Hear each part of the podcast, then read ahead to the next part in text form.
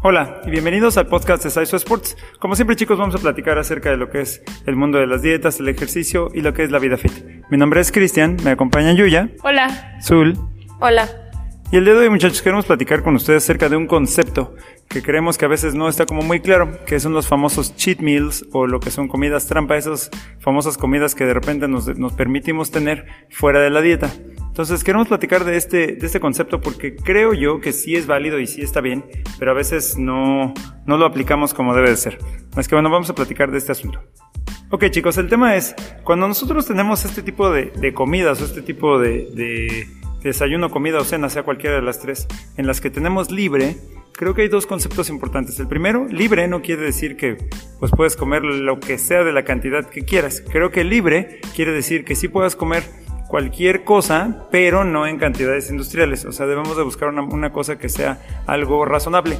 También recuerden, chicos, que va a depender mucho de su plan alimenticio. A lo que me refiero es, si tú tienes un plan de alimentación donde estás haciendo un reciclado o un ciclo de macros, entonces sí va a haber días en los que puedes comer más carbohidratos, más grasas y demás, días en los que vas a restringir y así. Entonces, dependiendo de eso también, no puede ser que nada más dejemos una comida libre y comamos 5000 calorías en una sentada, que además yo sé que suena exagerado, pero sí lo hemos hecho. Todos lo hemos hecho en algún momento. Sí, tú también. Algún día te has quedado pensando y sí, sí comiste 5000 calorías en una sentada. De hecho, no es tan difícil, o sea, no es tanta, tanto volumen de comida, sino el tema es que comemos los, los alimentos no adecuados en cantidades no adecuadas. Entonces, sí se vale hacer estas comidas trampa, pero eh, no, no, digamos, no diario, o sea, tienes que hacerlo a lo mejor una vez a la semana y eh, tampoco ilimitado, ¿no? O sea, sí come lo que quieras, lo cual te puede ayudar, que de hecho creo que esa es la idea, que te ayude a no, digamos, a que mentalmente puedas soportar un poco más lo que es el plan alimenticio, que no sientas como que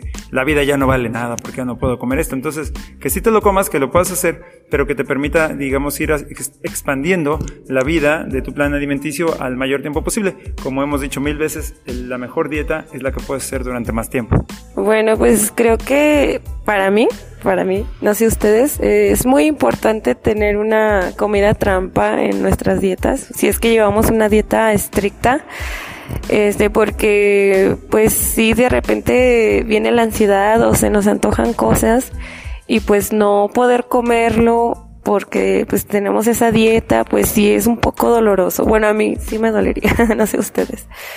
Pero sí hacer pues un día este esa comida trampa es algo muy bueno, ya que pues depende de la dieta que estemos haciendo, pues sí nos ayudaría.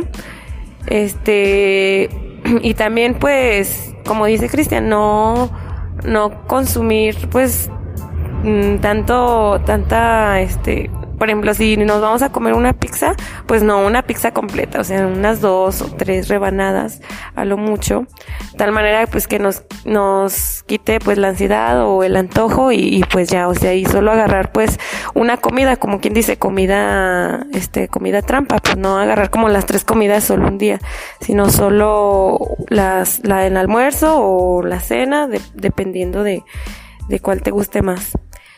Y pues ya, para mí sí es algo que es muy bueno. Yo creo que yo estoy creo que un poco en contra del concepto de, de las comidas trampa o tu como yo lo veo como tu premio, ¿no? Si te portaste bien o comiste bien toda la semana, te puedes comer, ¿qué será? Un, un pastelito o algo así.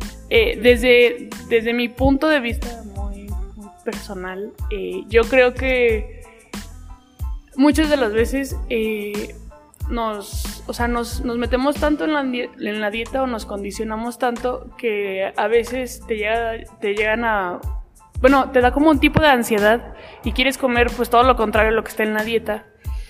Entonces yo creo que a lo mejor eh, no tiene que ser a fuerza un, una comida o nada más como un pedacito de pastel que sea, o un pedacito de helado o o nada más puedes comer una sola papa, ¿no? Por ejemplo.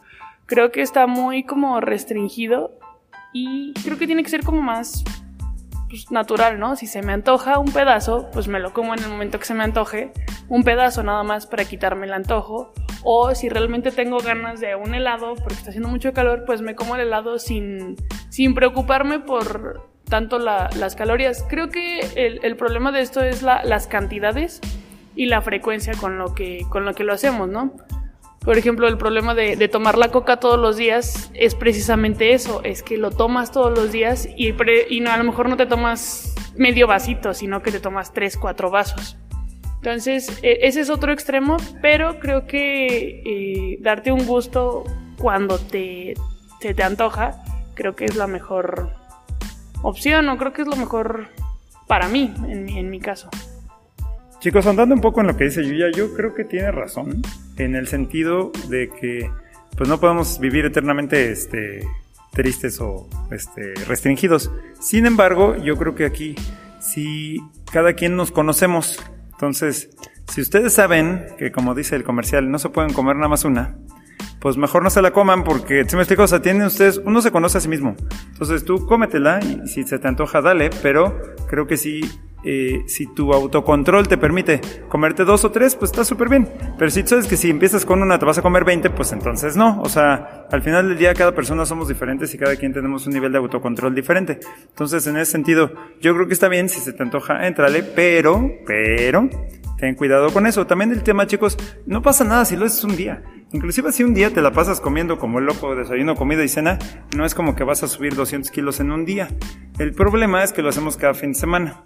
Entonces eso ya empieza a ser un problema. O lo hacemos dos o tres días a la semana y los demás según nosotros nos portamos bien, pero en realidad estamos comiendo muchas calorías de más. Entonces chicos, nada más tomen en cuenta estos conceptos y, e intenten pues ir modulando, digamos, ir llegando al punto en donde lleguen al punto medio, en donde se sientan bien, estén contentos y sea una dieta totalmente soportable y aguantable.